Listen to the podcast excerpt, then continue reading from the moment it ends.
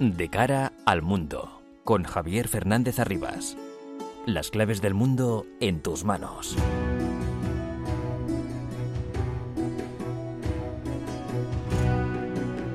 El mundo está muy revuelto y todo lo que pasa nos afecta cada día más. Son las 10 de la noche, comienza de cara al mundo en la sintonía de Onda Madrid para analizar todo lo que ocurre en este bendito planeta llamado Tierra.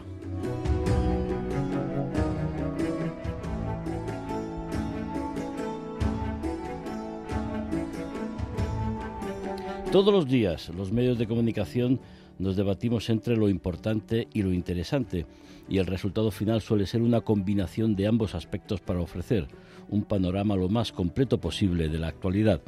En las relaciones entre España y Marruecos se impone con demasiada frecuencia lo supuestamente interesante frente a lo importante. El problema es, en este caso, que lo interesante se enmarca en un morbo superlativo alimentado por los clichés y estereotipos tristemente asumidos desde hace demasiado tiempo que nada tienen que ver con la realidad actual porque no se conoce Marruecos o hace mucho tiempo que no se ha visitado el país vecino.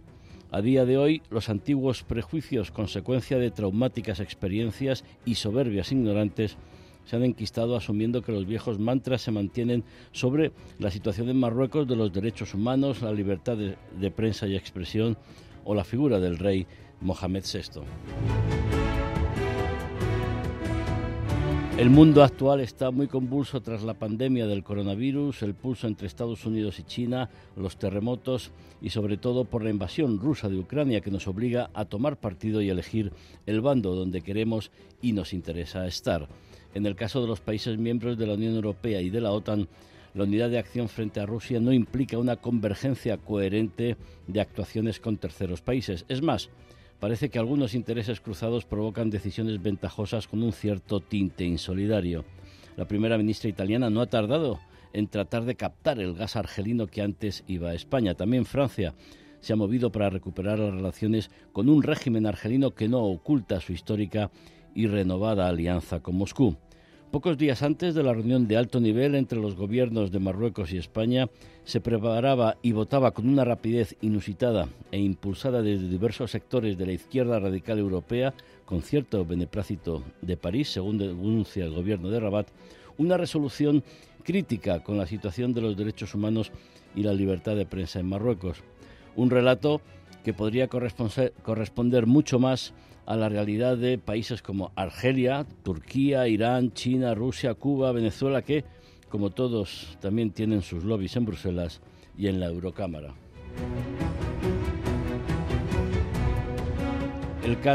El caso, es que se crea una atmósfera de sospecha y descalificación hacia Marruecos y hacia su rey y por tanto hacia el gobierno de España que en lo que respecta a las relaciones con Marruecos ha pecado de no explicar en el Parlamento, de no consensuar con la oposición como debiera decisiones de Estado, decisiones de política exterior. Pero eso no quita trascendencia a la firma de unos acuerdos relevantes para una relación estratégica con Marruecos.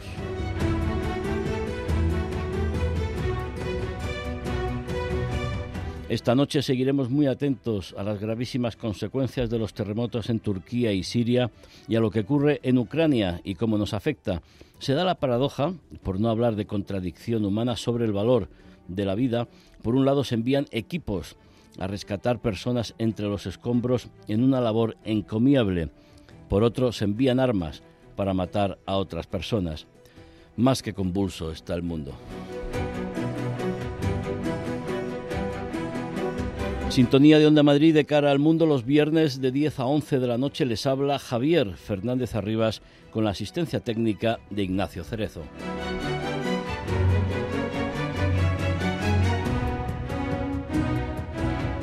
Los asuntos más relevantes de estos últimos días los resumimos en titulares con María Cerdán y Álvaro Escalonilla.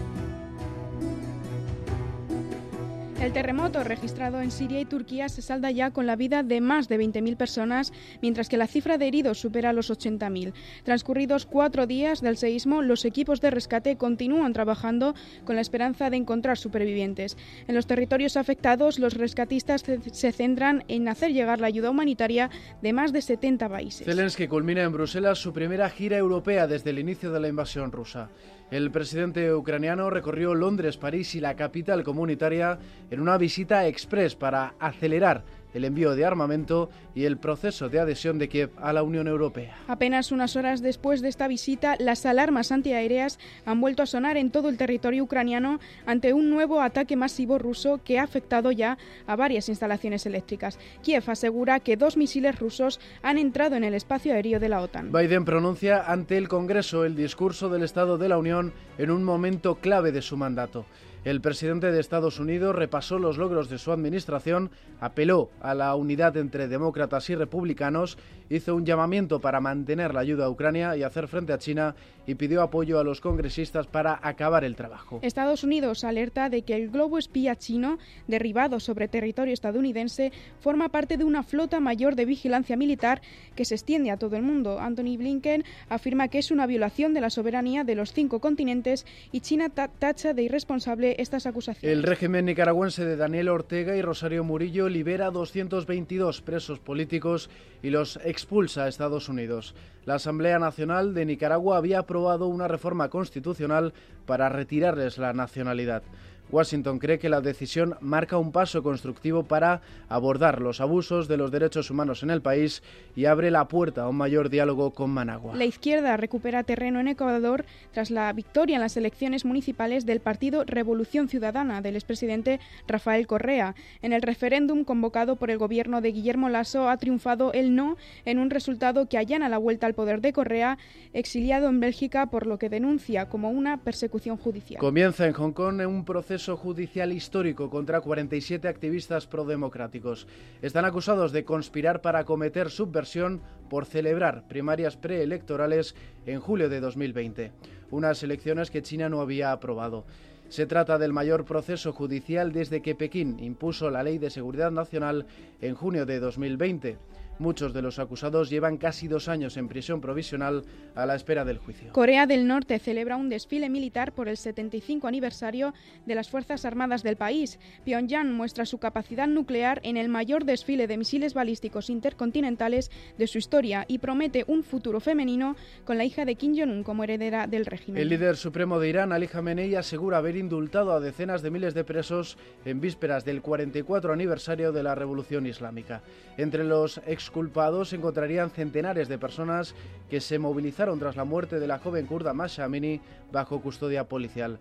Cuatro manifestantes ya han sido ejecutados por delitos relacionados con las protestas y otro centenar se enfrenta a la pena de muerte. Una investigación implica a Putin en el derribo del avión de Malasia Airlines en 2014. Según el equipo conjunto de investigación, el presidente ruso pudo haber suministrado los misiles antiaéreos a los separatistas de Donetsk. El comité ha dado por finalizadas sus investigaciones sin iniciar acciones legales por falta de evidencias. Y el ministro de Exteriores ruso finaliza en Sudán una nueva gira por África que le ha hecho recorrer Mali y Mauritania. En este último país, a medio camino entre el norte de África y el Sahel, Sergei Lavrov se ha comprometido a respaldar la lucha contra los grupos armados para reforzar la influencia rusa en la región. De cara al mundo. Onda Madrid. Los dos terremotos registrados en Turquía y Siria han causado estragos en las regiones afectadas con más de 20.000 muertos, miles de heridos y grandes destrozos. La naturaleza vuelve a recordarnos la fragilidad del ser humano y de sus creaciones, sobre todo cuando se construyen edificios en una zona muy peligrosa por la composición de las placas tectónicas que confluyen sin los materiales adecuados ni las medidas de seguridad. Si a esto añadimos los graves condicionantes políticos y estratégicos de las regiones afectadas, nos encontramos dos realidades. Turquía ha podido recibir rápidamente la ayuda internacional, Siria solo la de su aliado ruso y algunos países árabes como Emiratos. Nos lo cuenta María Cerdán. El terremoto registrado este lunes en Turquía y Siria deja cifras estremecedoras en uno de los desastres naturales más calamitosos del siglo. Más de 20.000 personas han perdido la vida y la cifra de los heridos se eleva ya a más de 80.000, según los datos facilitados por las autoridades de ambos países y por los cascos blancos que atienden en zonas opositoras sirias. La esperanza de encontrar supervivientes bajo los escombros se está agotando y en algunas de las ciudades afectadas ya se han suspendido las labores de rescate. Las pérdidas materiales son más de 60.000 viviendas las que han resultado inutilizables y se espera que el número aumente a medida que las inspecciones continúen. El presidente turco Recep Tayyip Erdogan ha prometido iniciar la mayor movilización de la historia de la República para construir el país para reconstruir el país en un plazo de un año. En el marco político en Siria, el PKK ha declarado un alto al fuego unilateral para atender a los afectados del seísmo. El secretario general de la ONU, Antonio Guterres, ha expresado el compromiso total de apoyar a Turquía y Siria en estos momentos y ha anunciado que el jefe humanitario de la organización, Martin Griffiths, viaja a estas zonas para evaluar las necesidades y buscar la manera de hacer llegar más ayuda humanitaria. Precisamente estas ayudas llegan a Turquía, pero en el caso de Siria supone un escenario más complicado, en un país marcado por la guerra y las sanciones. Por el momento, el gobierno de Bashar al-Assad se apoya en la ayuda ofrecida fundamentalmente por países árabes y algunos de sus principales socios como Rusia e Irán. También a la zona siria afectada ha llegado el primer convoy con ayuda humanitaria de la ONU y se espera que lleguen más por parte de Estados Unidos y la Unión Europea, que afirman que las sanciones a Siria no harán frenar la ayuda y que ésta no llegará al régimen. De cara al mundo. Onda Madrid. Buenos días Madrid. Las mañanas de Onda Madrid son diferentes. En Buenos días Madrid te contamos todo lo que sucede en tu barrio, municipio y comunidad. Sin olvidarnos de la actualidad y la cultura. Buenos días Madrid, de lunes a viernes de 6 de la mañana a 1 de la tarde, en Onda Madrid. El Salón Inmobiliario de Viviendas de Nuda Propiedad llega al Within Center. Si tienes más de 60 años, puedes vender tu casa y continuar viviendo en ella para siempre. Ofertas de ocio para seniors, viajes, coloquios, espectáculos, 17 y 18 de febrero. Sala Trus, Within Center, puerta 64, entrada gratis. Soy Eduardo Molet. Vuelve Film Symphony Orchestra con Krypton. No te pierdas el espectáculo inspirado en las mejores bandas sonoras de los héroes y superhéroes del cine. Superman, Spider-Man, Conan, Iron Man, Capitán América, El Último Moicano, Braveheart y muchas más. 25 de febrero, Auditorio Nacional. Ya a la venta en filmsymphony.es. En Onda Madrid, de lunes a viernes a las 12 de la noche, Mentes Peligrosas. El programa. Con Mariano Mariano, que se me De cara al mundo. Con Javier Fernández Arribas. El escritor, traductor, profesor de la Universidad Autónoma de Madrid, Gonzalo Fernández Parrilla, ha publicado un interesante y entretenido libro, Al sur de Tánger, un viaje por Marruecos desde principios de los 80 hasta hoy, donde da cuenta de la modernización del país. Recoge también historia compartida entre España y Marruecos. Señor Fernández Parrilla, buenas noches. Hola, muy buenas noches. Muchas gracias por acercarse aquí a los estudios de, Onda Madrid. Gracias a vosotros por la invitación. Mm, profesor, este libro es necesario para quien quiera de verdad conocer la realidad de Marruecos. Bueno, yo creo que sí, que puede ayudar a aquellas personas que quieren acercarse a Marruecos de otra manera. Es un libro que invita a viajar a Marruecos y a conocer las culturas de Marruecos, de de algo que en la prensa española habitualmente no está presente y que, y que puede sorprender a muchos lectores la, la vitalidad de esas culturas de Marruecos y la modernidad de muchas de ellas. Hay desconocimiento, hay clichés, estereotipos, hay mala intención, porque hay veces que, que, se pretende y se insiste en dar una mala imagen de Marruecos cuando, bueno, como cualquier país tiene sus luces, sus sombras, pero los que conocemos un poco Marruecos creemos que en los últimos años hay muchas más luces que sombras. Hay un poco de todo lo que, lo que mencionas, ¿no? Y bueno, la, idea es eh, intentar a través de, demostrar mostrar aspectos que no suelen ser habituales eh, para, para, los viajeros. Digamos que, que, tenemos mucha historia compartida y un bagaje de, de prejuicios que, que, mamamos desde, desde niños. Entonces, eh, yo creo que el, turista español y el viajero, cuando, cuando va a Marruecos, lleva en la cabeza otras cosas que no lleva a otros países. Y la idea es que cuando un español vaya a Marruecos, pues haga lo mismo que haría en cualquier otro lugar. Porque cuando vamos a, a Francia, al volver, presumimos de haber estado en el Louvre.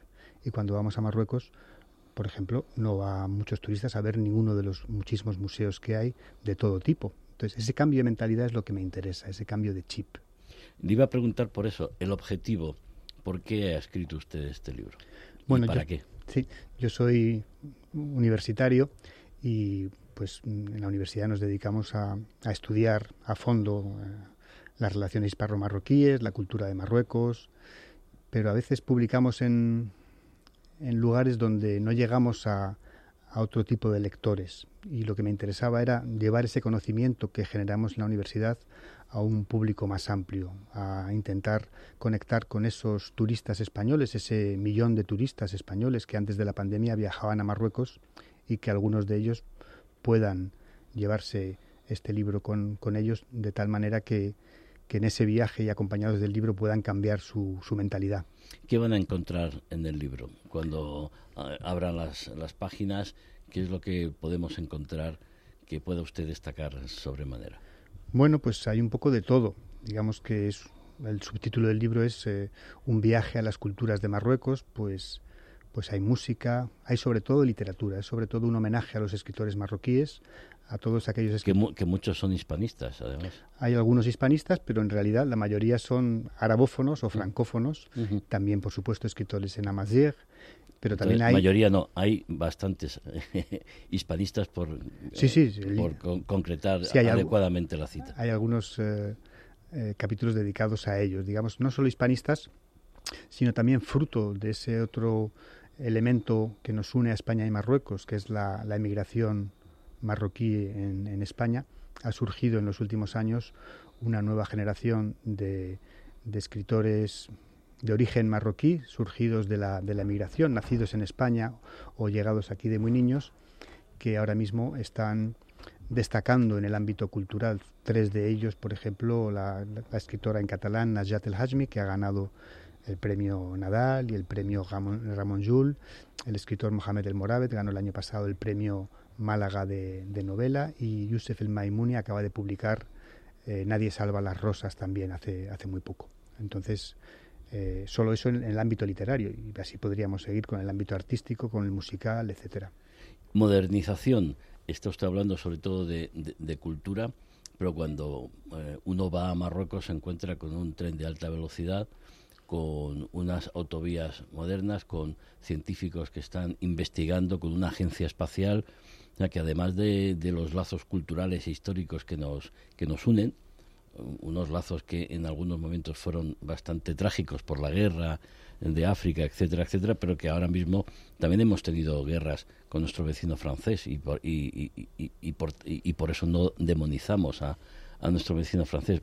Pero a lo que voy, eh, además de los lazos culturales que está usted diciendo, cruzas la frontera y te encuentras un Marruecos moderno. ¿no? Sí, la modernización de Marruecos, de la sociedad marroquí en estos últimos años ha sido impresionante. Las infraestructuras que se han creado, pues el primer tren de alta velocidad de África es el que une Tánger con, con Casablanca. Y bueno, Marruecos yo creo que, que sí tiene esa, ese sendero de la modernidad, pero constantemente está en una tensión entre modernidad y tradición, en un equilibrio que es difícil de encontrar y que yo creo que, que en todos los ámbitos desde el religioso al cultural al educativo, Marruecos intenta mantener, digamos, sus señas de identidad al tiempo que se moderniza. Sí, en la mm, campaña de publicidad que han hecho, eh, Marruecos tierra de luz, ¿no? Y, compaginaban, intentaban ofrecer eso, un país eh, que va caminando hacia la modernidad en muchos aspectos, pero sin renunciar a sus tradiciones. ¿Eso es eh, compatible o eso es contradictorio? O al revés, eso eh, puede ofrecer un, un, país muy atractivo eh, para cualquier persona que sin prejuicios pueda ir a, Marruecos a, a, conocer un país que tiene unas un, yo, diría unos brillos eh, muy muy muy atractivos. Yo creo que no es contradictorio digamos que es el, el sendero que Marruecos ha elegido el de intentar compaginar esos dos polos esas dos fuerzas que son la de mantener sus señas de identidad y sus tradiciones al tiempo que se moderniza. Y bueno, pues yo creo que lo podemos encontrar en todos los ámbitos de la, de la sociedad marroquí. Lo que a mí me interesaba con este libro, Al sur de Tánger también, era más allá de lo que aquí en España se suele contar sobre Marruecos en los medios de comunicación, dar la voz a los propios marroquíes, a los escritores y artistas marroquíes y que ellos mismos se cuenten, como hacen en las páginas de Al Sur de Tánger, ¿no? Al sur de Tánger, ¿por qué? ¿Por qué no al sur de Ouarzazate o al sur de Casablanca? ¿Por qué al sur de, Tánger? Bueno, Tánger eh, es un lugar especial, es la, puerta habitual de entrada a Marruecos cuando se va en barco. Tánger es una ciudad también que tiene vínculos especiales con, España y, bueno, es una ciudad que también en mi biografía personal es importante. Yo he vivido allí unos años y, y también hay una tradición literaria que me, que me gustaba y hay otros dos libros que se encabezan, o empieza el título con Al sur de, que es Al sur de Granada, de Gerald Brennan, y luego Al sur de Tarifa, de nuestro eh, diplomático en, que fue embajador en, en, en, Rabat, de España. Entonces me parecía como que era ir un poco más hacia el sur, pero bueno, al sur de Tánger tiene Tánger como protagonista de alguna manera, pero sobre todo significa Marruecos. Los derechos humanos, las libertades en Marruecos, por el conocimiento que usted tiene, ¿cómo lo, calificaría? Bueno, pues es un tema en el que siempre se pueden introducir mejoras. Digamos que en los últimos años con, la pandemia, pues eh, digamos, en, mi propio libro, la, cita que encabeza el libro pues está dedicada a algunos de los intelectuales que desde los años de plomo han, eh, han pasado por, por, la cárcel, por las cárceles de Marruecos. Evidentemente, no me fijo solo en esas cosas, pero creo que siempre se pueden hacer eh, mejoras en ese ámbito. Sí, el, el, rey Mohamed VI, nada más llegar al trono en, en 1999, 2000, eh, 2000, creó el Consejo Nacional de Derechos Humanos, puso al frente a un preso que su padre había tenido en la cárcel durante muchos años y todos los expedientes y todas las indemnizaciones estaban, estaban al día. El problema ahora es bueno, que hay miembros del Frente Polisario que han roto la tregua de, de 1991, están eh,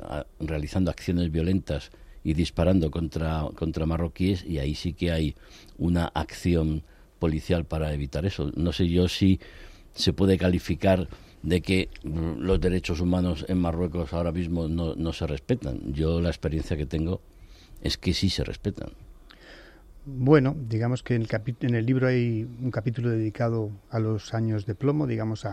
Que los hubo, por supuesto. aquí, aquí también tuvimos una, una dictadura Totalmente. absolutamente fatal. Eso es, eso es parte de la historia, pero digamos que también llegó hasta a momentos actuales, episodios que han ocurrido en, eh, en los últimos años.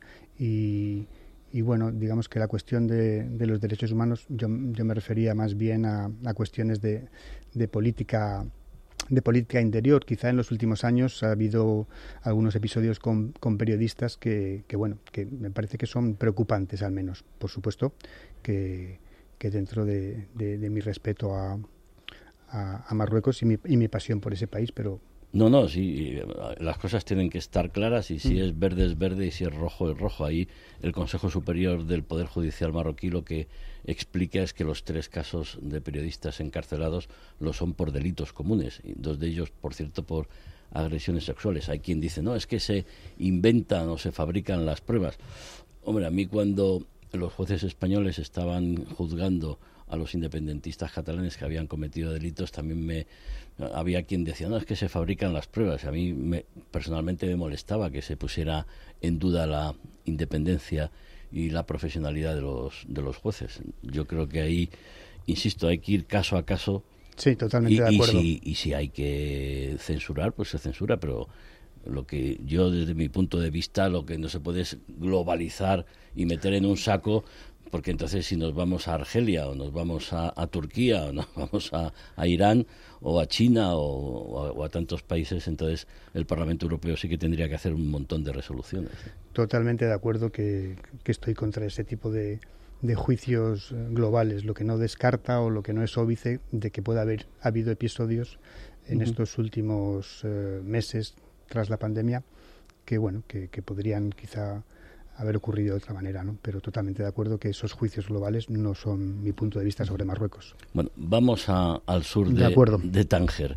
Mm, ¿Qué le diría usted a alguien que va a una librería y, bueno, ¿por qué mm, compro yo este libro y qué es lo que me va a, resultar de, la lectura del libro? Bueno, como ha salido ya, se ha puesto de manifiesto en esta conversación que estamos teniendo, Marruecos es muy importante para España y Marruecos está en la mente de muchos españoles de maneras distintas. Entonces, eh, yo recomiendo el viaje a Marruecos porque constituye de alguna manera una especie de viaje iniciático para los españoles, porque es enfrentarnos a muchos de nuestros complejos y de nuestros miedos y bueno, pues la idea de este libro es ayudar a, a esos viajeros españoles, a esos turistas españoles, a poder ver Marruecos de, de otra manera, más allá de lo que habitualmente vemos aquí en los medios de comunicación.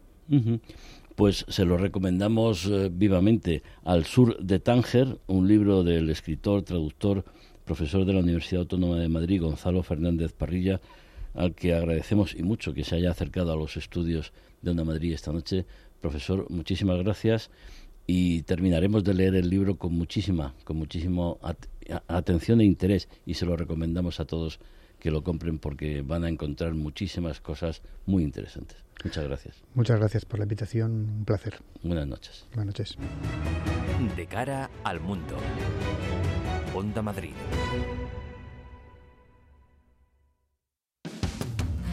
Los viernes a las 11 de la noche, Onda Madrid, en su vocación de servicio público, abre una ventana a la difusión de Mejor Imposible. Un programa de radio hecho por personas con experiencia propia en salud mental. Mejor Imposible, además de tener finalidad terapéutica para sus protagonistas, quiere lanzar un mensaje a la sociedad. Todas las personas debemos cuidar activamente nuestra salud mental. Los viernes a las 11 de la noche, Mejor Imposible, en Onda Madrid.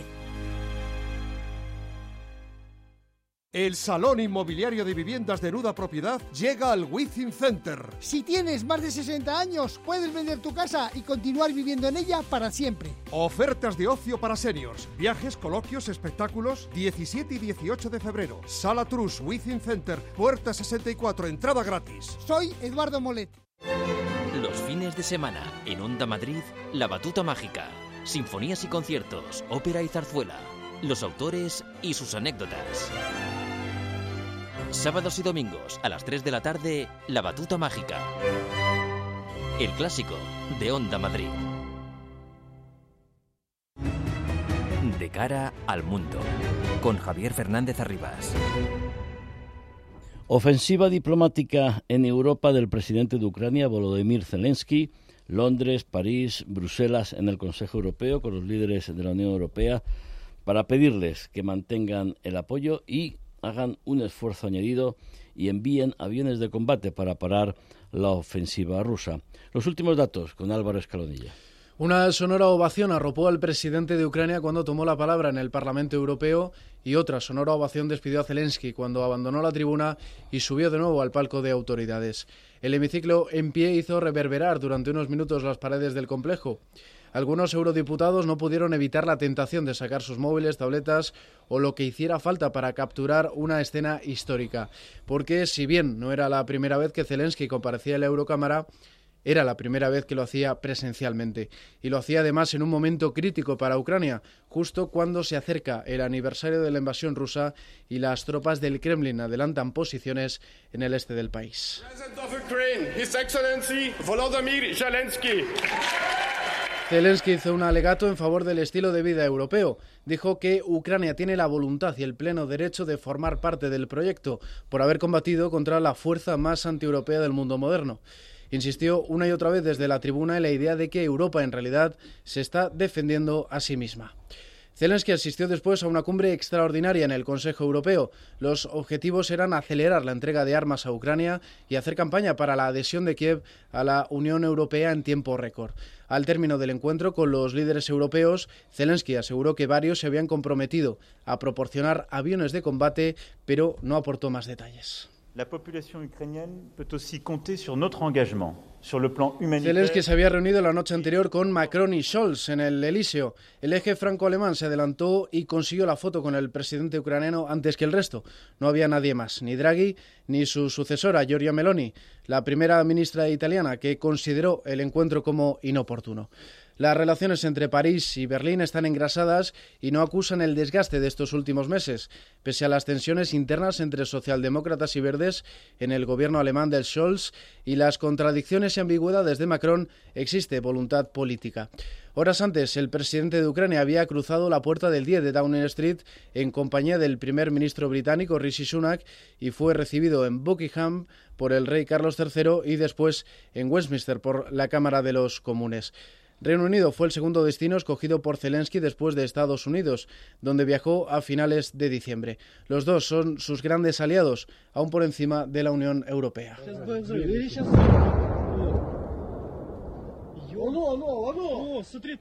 Putin ha decidido responder ante la simbólica acogida de Zelensky en las grandes capitales de Europa.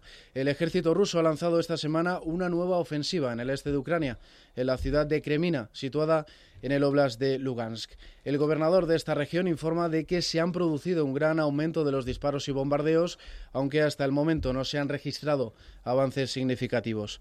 También se han escuchado varias explosiones en Kiev y en numerosos puntos del país en las últimas horas, como parte del último ataque masivo con misiles rusos y en una escalada del conflicto, dos cohetes disparados por el ejército ruso desde el Mar Negro habrían sobrevolado el espacio aéreo de Moldavia y Rumanía, este último país miembro de la OTAN. María Senovilla, periodista, colaboradora de la revista Atalayari y de otros medios. María, buenas noches. Buenas noches, Javier. Bueno, ¿qué información tenemos sobre el terreno? Tenemos hermetismo por parte del ejército regular ucraniano. Rusia está avanzando desde el norte de Lugansk moviendo carros y tropas, ¿no? Bueno, habéis avanzado un, poquito ahora mismo en la, en la, crónica de Álvaro.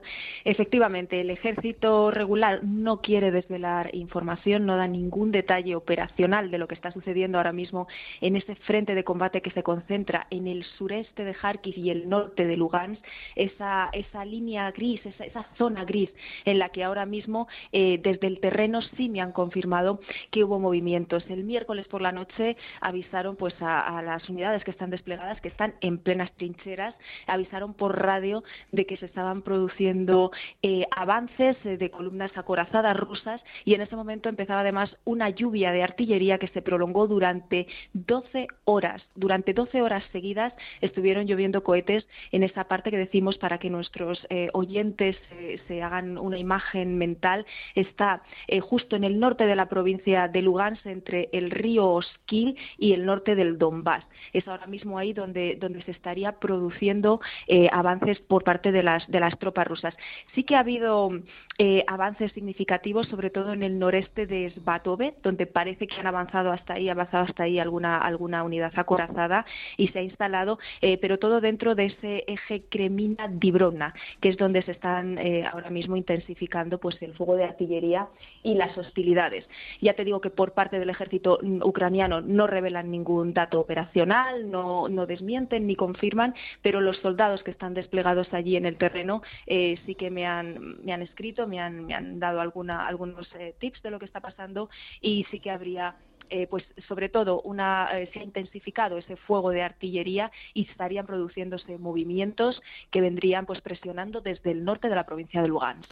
Y en Bakhmut la situación es casi desesperada para los ucranianos, están rodeados. En Bakhmut eh, la situación ya lleva siendo crítica eh, desde hace varios días, pero es que ahora mismo, eh, a fecha de esta mañana, las fuerzas rusas estarían liderando 12 columnas de asalto, 12 columnas de asalto alrededor de esta localidad. Parece que habrían logrado romper las defensas ucranianas por la parte norte y ahora mismo estaríamos hablando de que habría eh, 12 fuerzas de ataque, tres por el norte, siete por el este y dos más que habrían roto también eh, las defensas ucranianas por el sur. Ahora mismo eh, solamente la parte oeste de esta localidad eh, permanecería bajo el control de los ucranianos. Decíamos en el programa anterior que durante varias semanas intentaron tomar la ciudad desde dentro, desde dentro con combates urbanos y que no fueron nada exitosos, pues porque Ucrania ha mandado ahí a, a unidades altamente preparadas para defender esa posición, que si bien la ciudad en sí no tiene ningún valor, pero abriría el paso a los rusos para que avanzaran hacia Kramatorsk y hacia Sloviansk. Y eso supondría que podrían tomar por completo la provincia de Donetsk y, por tanto, el Donbass. Y eso ya sí que el Kremlin lo podría vender como una victoria. Entonces, por eso los ucranianos se están aferrando tanto a esta localidad, a Bakhmut, que, como decimos, de por sí no tiene ningún valor, pero está impidiendo el paso a ese, reducto en el norte de Donetsk que les queda por conquistar a, las tropas del Kremlin. Entonces, bueno, ahora mismo, como te decimos, está mm, prácticamente cercada por tres lados. La prensa eh, días anteriores no se le ha permitido eh, entrar, la situación está cambiante, pero vamos, la, la situación pende de un hilo y no parece que vaya a poder resistir mucho más tiempo. Una última cuestión, una ciudad que tú conoces bien, has estado allí mucho tiempo, Kharkiv eh, bombardeada otra vez, ¿no? Bombardeadas sin parar desde hace una semana. Pero ya no hablamos de esos bombardeos que se producían eh, contra objetivos de la infraestructura eléctrica, que no han dejado de, producirse desde el otoño. Hablamos otra vez de bombardeos en el centro de la ciudad. En los últimos siete días han bombardeado la Universidad de Economía, han bombardeado un edificio civil que recordaba un poco a lo que sucedió en Dnipro. Además, ahí hubo eh, víctimas mortales pues, porque se, se produjo por la noche cuando la gente está durmiendo en su casa y hay un toque de queda, o sea, todo el mundo está en su casa. Y en los tres últimos días, esta mañana a las seis de la mañana ha sido el último bombardeo, se están atacando em, distritos donde hay eh, muchas fábricas, donde hay numerosos almacenes, son polígonos industriales, pero bueno, también hay casas, también hay almacenes, como decimos, y pues todo apunta a que, a que pueden ser lugares donde se esté almacenando algún tipo de material militar o incluso fábricas que ahora se dediquen a, reparar esos eh, vehículos militares. Aún así, insistimos, hay gente civil viviendo ahí y, son bombardeos contra zonas residenciales en, muchos casos o, por ejemplo, como, como esto que os decía, de, volar por los aires una universidad, que no es la primera, ya, han destruido unas cuantas, en la ciudad que era precisamente el polo universitario de Ucrania. La guerra es la guerra, me temo, y, nadie, nadie respeta nada. María, eh, ¿vuelas mañana hacia hacia Ucrania otra vez? Vuelo mañana hacia Ucrania, espero estar ya en suelo ucraniano por la noche y la próxima conexión la haremos desde allí, Javier. Buen viaje. María Senovilla, periodista, colaboradora de la revista Atalayar y de otros medios. Muchísimas gracias. Buenas noches y cuídate. Gracias, Javier. Un abrazo. Buenas noches. Lucas Martín, experto, analista internacional, autor del libro Terror Global, autor del libro Visión Global, un libro anterior Lucas, buenas noches. Buenas noches, Javier. Lucas, eh, ¿cuál es tu análisis, tu valoración de, la ofensiva rusa? Eh? ¿Dónde se está produciendo y, según tu, análisis, por qué? Bueno, María lo ha explicado perfectamente, pero el, por qué la ofensiva tiene lugar en este momento es porque Rusia tenía una ventana ahora mismo de unas dos semanas aproximadamente, dos, tres semamas, para llevar a cabo esa ofensiva con el terreno aún practicable y en cuanto empiece a la temperatura a subir y comience el deshielo, evidentemente nos encontramos con otro, otro periodo de tiempo en el cual el movimiento iba a ser mucho más complicado por el barro. Entonces era o hacerlo ahora o esperar ya a la primavera. Hablamos del mes de abril, mayo. Y, lo que están haciendo, que ya había informaciones e, e indicios la semana pasada, es que esa ofensiva va a tener como esfuerzo principal Lugansk y, se, está, se, está, viendo. Eh, lo que están haciendo es, bajo el punto de vista, es fijar tropas ucranianas abajo en el Donetsk, en la zona de Bakhmut, como bien habéis, comentado, atrayendo ahí fuerzas ucranianas porque tienen que impedir, evidentemente, que tomen la ciudad y continúen avanzando, y usando ese punto como, como pivote o como punto sobre el que rotar, pues todo el eje Kremines-Batove es el, en el que van a empujar, tratando de alcanzar de esa forma pues lo que ha comentado María, eh, Kramatorsk, y eso evidentemente significaría ocupar casi todo el Donbass, que es uno de los objetivos de Rusia y es algo que podría vender perfectamente. Entonces, cuando lleguen los carros de combate, la cosa estará ya decidida o estará ya más de el lado de una balanza que de otra. Claro, es que evidentemente, Javier, eh, esperar a primavera significaba para Rusia correr el riesgo de que estuvieran ya, si no todos, parte de los carros de combate y del nuevo material eh, en servicio en Ucrania. Con lo cual, que han tomado la decisión de hacerlo antes de que ese material esté, este servicio. Me comentabas que a Wagner, a los paramilitares eh, rusos, se les ha prohibido seguir reclutando en las cárceles. Sí, y es una información muy importante. en primer lugar, porque yo veo claramente ahí detrás la mano de Gerasimov, que ha tomado el mando de las operaciones y que desde que ha tomado el mando de las operaciones parece que está poniendo algo de orden y concierto lo que está sucediendo. Ya no hay grupos, entre comillas, que hacen la guerra por su cuenta y está metiendo en cintura a Wagner, que hemos visto que hasta ahora prácticamente hacía lo que querían, ¿no? Y, e incluso marcaban, eran ellos los que marcaban el ritmo. Ahora es el ejército regular el que marca el ritmo, eh, quitándoles esos recursos a Wagner, eh, los tiene mucho más controlados y, evidentemente, de hecho ha habido una queja pública de, de eh, lo diré, el Progozin, el, dueño de Wagner, quejándose del tema de, de, esa prohibición, ¿no? De quitar ese recurso humano y, ya fuerzan a Wagner a actuar como son en apoyo de las fuerzas regulares, que es lo que, lo que deben de hacer. Hablábamos antes de, de los carros de combate, lo que ha estado haciendo el presidente ucraniano Zelensky en, en Bruselas y en Londres y en París es eh, pedir aviones eh, de combate.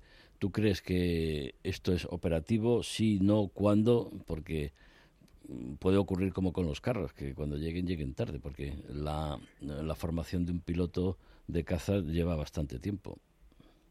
No, bueno, eso a día de hoy no es realista. Yo lo veo más eh, de cara a futuro, a cuando esto acabe, que evidentemente eh, Ucrania se va a armar con armamento occidental y deberá, tener una fuerza aérea capaz de disuadir a cualquier intento nuevo por parte de Rusia, pero como tú bien dices, formar un piloto o que transicione de un modelo de avión a otro hasta que sea capaz, porque una cosa es volarlo y otra cosa es, eh, ser capaz de operarlo en combate. Estamos hablando de probablemente más de un año y medio.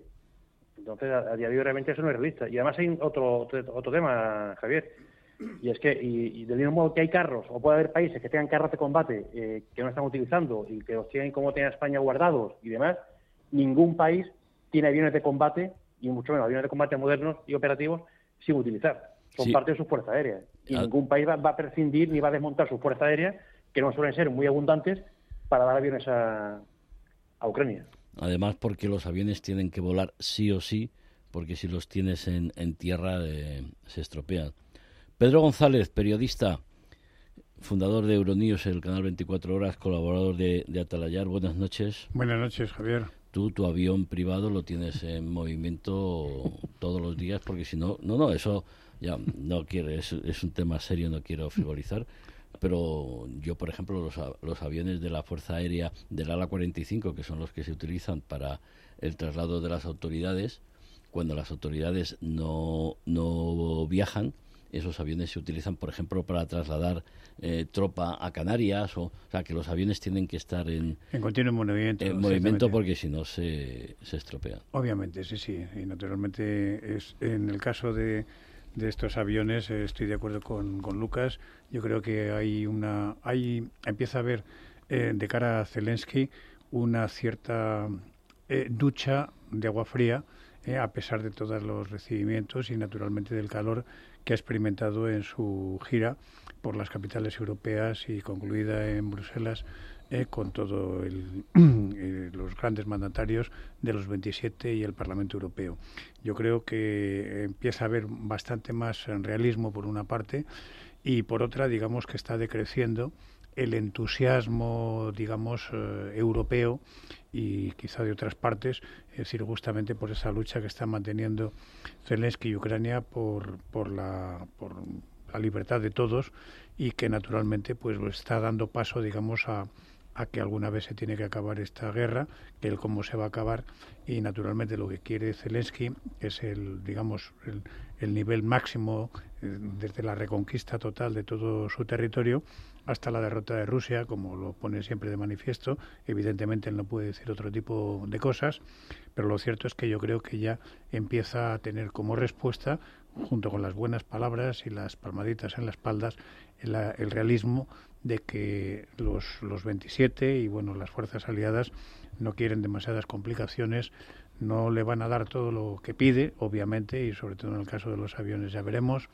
y sobre todo que incluso el propio ingreso en la Unión Europea ya le han dejado claro frente a los primeros entusiasmos que eso tiene un periodo de unos plazos y que esos plazos, a pesar de que esté el país en guerra y muy amenazado por Rusia, como es evidente, pues habrán de cumplirse de todas maneras. Claudia Luna Palencia, escritora, periodista mexicana, también autora, en este caso, de un libro para, para niños. Claudia, buenas noches. Buenas noches, querido Javier, colegas. ¿Qué tal? Con, el gusto de saludarlos. Claudia, mmm, Zelensky, Ucrania está luchando por la libertad y por la democracia de todos nosotros en, en Europa. ¿Crees que eso será suficiente para que los aliados europeos echen la carne en el asador que deba echarse, sobre todo teniendo en cuenta que la ofensiva rusa puede, puede causar estragos? Todo puede pasar, querido Javier. Vamos a tomar en cuenta todo cómo ha evolucionado el apoyo de la OTAN y de la Unión Europea a Zelensky en este casi año de invasión. Lo hemos pasado de diversas etapas. Primero del miedo a una respuesta nuclear por parte de Rusia. Segundo del miedo de que siguiese Polonia o alguno de los bálticos y todo eso se ha ido difuminando ¿no? a lo largo de los meses a tal grado que ahora ya abiertamente se habla de, oye, te vamos a mandar tanques, Zelensky sale ahora a pedir eh, pues estos eh, aviones de aviones de combate. Eh, la Unión Europea muchas veces es más de dientes para afuera, ¿no? trata de ser pragmática, pero en realidad creo que a su interior tiene una maquinaria que funciona muy lentamente porque además tiene que ponerse de acuerdo entre 27 países. Eh, es más, más de gestos, es más de la foto de familia, ¿no? Decía ayer Charles Mitchell, el presidente del Consejo Europeo, que iban a ir shoulder to shoulder, ¿no? Así le dijo a Zelensky, todo el mundo lo abraza, todo el mundo, claro, pero los ucranianos están combatiendo, ajá, claro, están combatiendo las trincheras y, están muriendo y, y, llevan un año casi de asedio y necesitan, ¿no? Como dijo Zelensky, ya esto es una cuestión de supervivencia, la supervivencia del Estado ucranio, ¿no? Sabemos que por un lado Putin está jugando a que el tiempo termine desgastando a la Unión Europea, a Estados Unidos, a Zelensky, su liderazgo, y que ese tiempo empiece a maniobrar a su favor, y eso es lo que también ya empieza a jugar eh, en contra de, los, de la Unión Europea.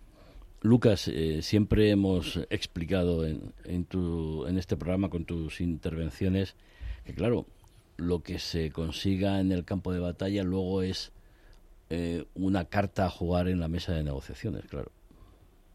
Evidentemente, esto es así, siempre ha sido así y, los ambos contendientes intentan apretar todo lo que puedan, sobre todo, y como he dicho muchas veces, eh, y ocurre, ocurren todos los conflictos, cuando está cerca una negociación es cuando se suelen producir los combates más violentos y, las mayores, eh, los mayores enfrentamientos, porque ambos contendientes intentan ganar todo lo posible, porque evidentemente es con lo que van a ir a la mesa de, negociación. Son sus cartas para, negociar en un momento dado. De hecho, por ejemplo, Crimea, está, eh, perdón, eh, una de las cosas que ha pedido Zelensky ha sido misiles de largo alcance, se lo ha pedido al Reino Unido, el modelo en concreto es el Storm Shadow, con los cuales pueda atacar toda la península de Crimea. ¿Qué piensas que, puede ser más eh, decisivo? ¿El apoyo militar europeo o el apoyo militar norteamericano? Yo creo que la respuesta está clara, pero quiero saber tu opinión. ¿O debe ser eh, combinado porque eh, son todos aliados en la OTAN? Debe, debe ser combinado, evidentemente. lo que ocurre es que aquí, más que el apoyo europeo en general, habría que ver quién está poniendo más carne en el asador. Y aparte de Estados Unidos, que evidentemente por poderío y por capacidad es quien más está poniendo, eso es evidente, pero tenemos países muy pequeños que porcentualmente están aportando mucho más que países mucho mayores. Y me refiero a las repúblicas bálticas, por ejemplo. Pero porque evidentemente ellos tienen una necesidad y están viéndole las orejas al lobo. Y nadie les garantiza que si lo de Ucrania tiene éxito, aunque sea éxito parcial, ellos no sean los siguientes. Entonces, tenemos Reino Unido y las repúblicas bálticas, que son los que más están aportando junto con Estados Unidos. A, mí me parece, sí, sí, a, mí me parece ciertamente que eso es lo que ocurre, que naturalmente los que tienen más próximo el problema, pues son los que obviamente se están defendiendo más, los que están poniendo mucha más carne en el asador y, y los demás, pues bueno, están viéndolas venir. El caso, por ejemplo, pues bueno, de las ahora las, las, dos grandes potencias, por así decir, europeas, que son Francia y Alemania, pues hacen también, digamos, mm, ocupan su papel, pero yo creo que están bajando también notablemente el diapasón primero por sus propias capacidades y segundo por sus propios intereses. Eso es, es elemental.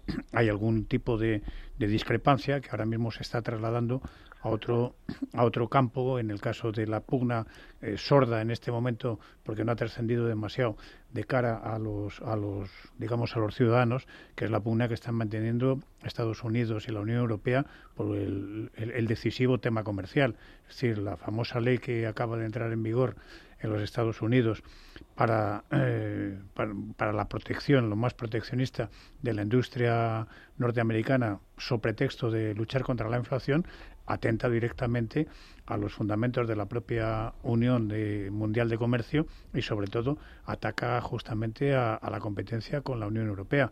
El hecho de que se exija en Estados Unidos que bueno todas las infraestructuras prácticamente y muchísimos sectores industriales se fabriquen todas las piezas desde la primera a la última en suelo norteamericano, pues naturalmente es un golpe a la línea de flotación de la propia Unión Europea. Es más, yo creo que hay bastantes empresas ya que se están pensando muy seriamente, hablo incluso de las españolas y naturalmente del resto de las europeas, que con esa mentalidad obviamente empresarial y, a veces poco nacionalista, como es obvio, se están pensando, pues lo lógico que la única manera que tienen es establecerse allí y establecer su cuartel general. Y eso verdaderamente a mí me parece un golpe demoledor precisamente para esa alianza porque los valores en, en, abstracto están muy bien, pero luego viene lo pragmático y viene la realidad, claro. Claudia. Mira, yo lo que veo es que la cuestión es si realmente Zelensky va a seguir saliéndose con la suya. Zelensky ha sido el personaje de esta invasión eh, que nos ha sorprendido a todos. Nadie dábamos ni tres pesos por Zelensky, ni tres euros, y nos ha sorprendido se ha convertido en el líder ¿no? del mundo libre, del mundo democrático, está defendiendo la verdad con mucha hombría, con mucha inteligencia y con mucha astucia a su, a su país. Eh, y ha empezado él, ¿no? Es como, como los niños con los padres que empiezan jalando el cordel a ver hasta dónde el padre está dispuesto a ceder, pues esa táctica la ha aplicado Zelensky, ha ido pidiendo, pidiendo, pidiendo y siempre, bueno, metiendo el discurso del miedo. Es que si caemos nosotros, ese es el miedo, ese es el miedo. Si caemos nosotros, aguas, porque siguen seguís vosotros. Entonces, claro, eh, eh, esa es la cuestión. que No, no le falta razón, eh, Claudia, no le falta razón. sí, sí, cierto. Entonces, esa, ese, él ha jugado con esa base, ha ido pidiendo. Entonces, vamos a ver si realmente está dispuesto ahora eh, Reino Unido, sobre todo, a cabildear con Estados Unidos el decirle, venga, vamos a darle aviones de combate, que a mí se me sigue haciendo muy peligroso toda esa tecnología, ya lo decíamos con Lucas en programas pasados, que es una, una tecnología que le están transfiriendo a Ucrania y cuya supervivencia como, como país, nadie sabemos qué va a pasar dentro de seis meses, dentro de ocho meses, nadie sabemos qué va a pasar si matan a Zelensky, si matan al líder que lleva a cabo esta cohesión en la guerra contra, contra los rusos, ¿quién va a tomar el liderazgo de Zelensky? Y claro, él presiona y presiona y pide cosas, ¿no? Como el que ahora la Unión Europea casi casi haga una adhesión in extremis de Ucrania, ¿no? Cuando ni siquiera sabemos cómo va a terminar la invasión. Hablábamos el viernes pasado, Lucas, de, de tu libro, de terror global, hablábamos de la relevancia que tiene África, el Sahel, los grupos terroristas, las operaciones de Wagner y curiosamente tenemos al ministro de Asuntos Exteriores ruso, Sergei Lavrov, en Sudán del Sur y en Mauritania, aunque a mí en Mauritania me aseguran que no, que mmm, Mauritania está con la OTAN y que no va a sucumbir a, a, los, eh, a, los, a las ofertas de, de Moscú. Pero eh, en el libro lo explicas bien de, de cómo todo lo que está ocurriendo el terrorismo lo está utilizando los grupos terroristas y que nosotros que pensamos que que bueno, que estamos lejos, aunque ahora estabais explicando muy bien que cuidado porque lo de Ucrania nos implica directamente. Si tenemos alguna duda, bueno, podemos mirar a nuestro patio de atrás, que es el norte de África, y ahí están pasando cosas muy importantes y Lavrov está de viaje por esas por esos países por algo. Hombre, eh, yo además creo que no es la primera gira que hace Lavrov en los últimos meses por esa zona. No. Eh, Rusia está intentando sembrar en, en África, primero, para obtener recursos de todo tipo, y segundo, porque sabe perfectamente que ahí tiene una baza mm, muy importante para desestabilizar Europa, y lo sabe. Y los, esos grupos terroristas eh, que se mueven eh, son fácilmente en un momento dado manipulables e incluso sin saber directamente quién les está financiando o quién les está proveyendo de armas o de lo que necesiten, pero es algo que podemos utilizar y de hecho, bueno, ya se hizo en su día durante la Guerra Fría, ambas potencias, con lo cual no es nada que sea nuevo. Y, el, y lo que dice de Mauritania, eso es una realidad a día de hoy, pero todos conocemos cómo funcionan las dinámicas que hay en África, Javier, y lo que hoy es A, mañana puede ser B, y en cuestión de 24 horas cambia todo. Claro. El problema de esos países, como yo lo veo, perdón, es que son países altamente chantajeables, que se mueven de acuerdo al color de, del dinero y de los intereses eh, económicos. La corrupción permea tremendo, no solamente en África, sino bueno, en otros países lo vemos en el caso mismo de Turquía, ¿no? Con el presidente Recep Tayyip Erdogan que está tiene desde 2003 gobernando Turquía, muchos de los edificios que han colapsado han sido construidos durante los años que la que ha ejercido eh, el gobierno. Entonces, en la medida en que estos gobiernos no tengan ni una democracia madura, ni las instituciones del Estado transparentes, ni sólidas, ni maduras, es decir, la fiabilidad de esos socios es absolutamente voluble porque depende de quién le ponga más dinero en la mesa. Bueno, eso es, es, es evidente que va a llevar muchísimo tiempo porque evidentemente las mentalidades eh, son, no son comparables y luego pues porque la democracia tiene su periodo de aprendizaje y luego no solamente eso sino naturalmente la homologación del tipo de democracia a la que se llega. Quizá cuando se habla de, de, África como cuando se habla de otros países se tiende a establecer un cliché o unas posibilidades o a fijarnos en una fotografía que sea lo más parecido a nosotros.